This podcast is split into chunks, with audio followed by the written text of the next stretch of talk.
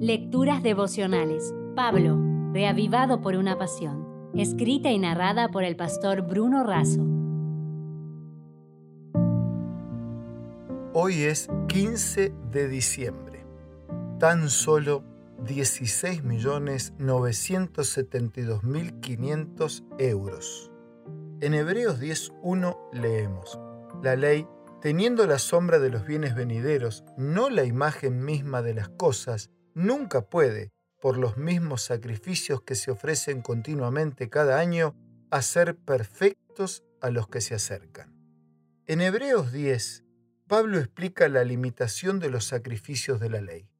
Entonces, enfatiza que el sacrificio de Cristo fue hecho una sola vez y para siempre. Luego señala la inferioridad de los corderos ofrecidos en el santuario terrestre y la superioridad del cordero celestial. Mientras que el sacerdote tenía que ofrecer sacrificios continuamente, Jesucristo se ofreció una vez por todos y no fue ni será necesario otro sacrificio. Mientras que el sacrificio de animales jamás consiguió el perdón de un pecado, el sacrificio de Cristo puede purificarnos para siempre. El apóstol hace algunos llamamientos. Acerquémonos al trono de Dios con seguridad y con intrepidez. Cooperemos con todos, tratando a las personas con bondad. Aceptemos a Cristo como nuestro sacerdote intercesor, pues se acerca el momento del juicio de Dios reconozcamos la fidelidad de Dios. Él fue, es y será fiel. Mantengamos firme la fe, con paciencia y acción de gracias. Las noticias periodísticas daban cuenta del estrago en vidas, salud y economías causados por el avance de la pandemia de COVID-19. De pronto, una noticia diferente. Un italiano de 93 años sale del hospital después de mejorar su situación de salud. Al saldar la cuenta de 500 euros por el uso del respirador durante un día, se puso a llorar, lo que conmovió a los médicos, quienes le aseguraron que no estaba obligado a pagar pues entendían su situación. La respuesta hizo llorar a todos. No lloro por el dinero que tengo que pagar, puedo hacerlo.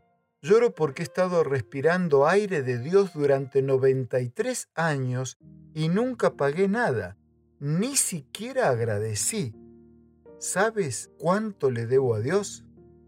Si ese fue el costo de un día, en 93 años serían 16.972.500 euros.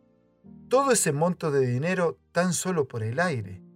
¿cuánto más habría que añadir por el pan, el agua, los alimentos, la sonrisa y el bienestar de un hijo, la paz, el perdón, la fe, la esperanza, la salvación y por la eternidad?